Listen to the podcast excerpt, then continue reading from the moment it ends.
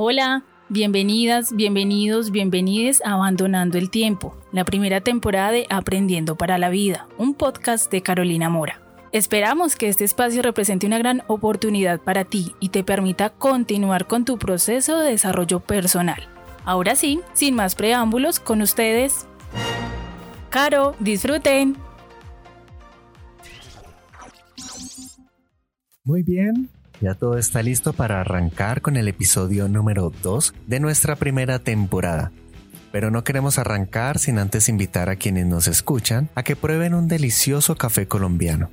Por un lado van a tener una experiencia sensorial inolvidable y por otro lado van a estar apoyando a cientos de familias campesinas colombianas que están intentando consolidar y posicionar su café de origen, hecho con amor y con la tradición de toda una vida.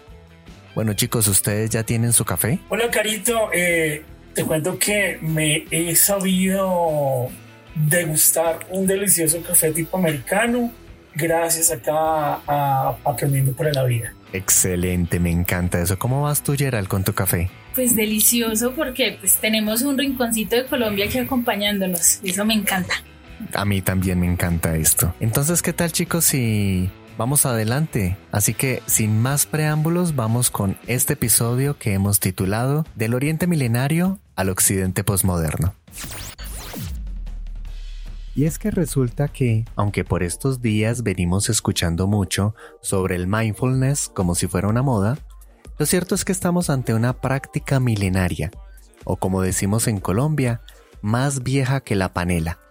Para quienes aún no lo saben, el mindfulness es una técnica o un conjunto de técnicas que permiten crear una experiencia de atención plena que trae unos beneficios sobre la salud física y emocional. ¿Y por qué decimos que esto es viejísimo? Pues porque el mindfulness tiene su origen en la meditación, una práctica que según se cree comenzó hace unos 5.000 años en territorios que hoy ocupa la India dentro de la tradición védico-hinduista y en concreto dentro del movimiento ascético que hoy conocemos como yoga.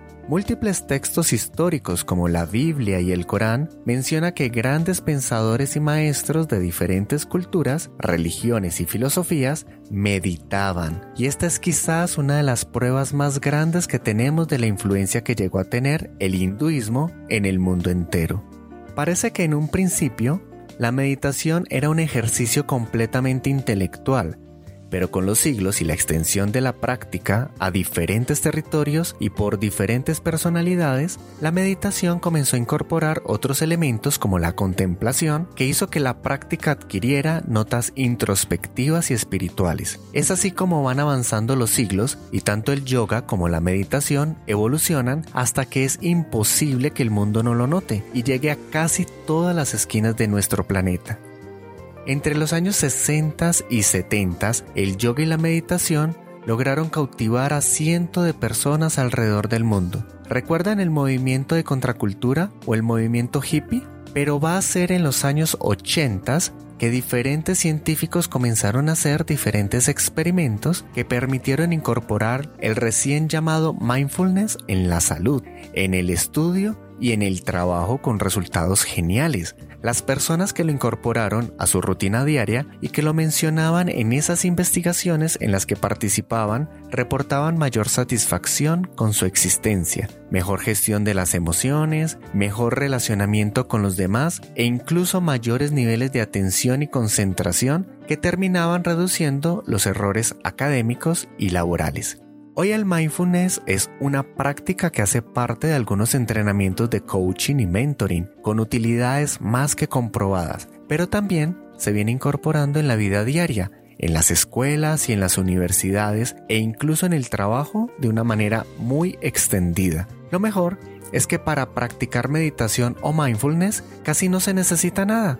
No se requiere ni ropa ni artilugios especiales, no se requieren espacios exclusivos, no se requiere pagar a un experto ni a una academia para aprenderlo. Solo se requieren algunos conocimientos básicos, que por cierto vamos a estar compartiendo aquí en este podcast, y el deseo genuino de instalar el hábito en la vida. No se necesita nada más.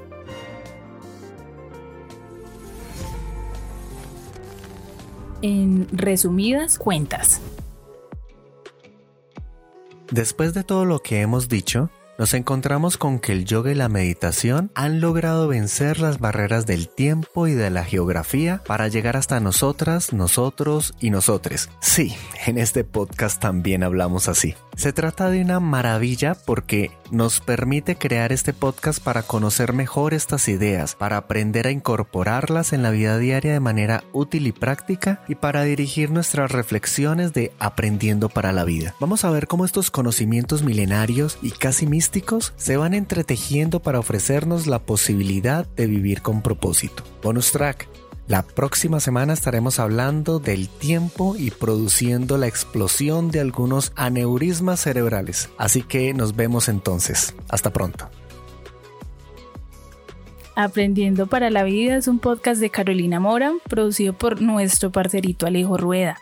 Si tienes comentarios o inquietudes, no dudes en enviarnos un mensaje a aprendiendo para la vida 1111 si te ha gustado este canal, nos gustaría recibir tu like y si crees que este contenido puede ser de interés para otras personas, entonces ayúdanos a compartirlo. Un abrazo, hasta nuestro próximo episodio.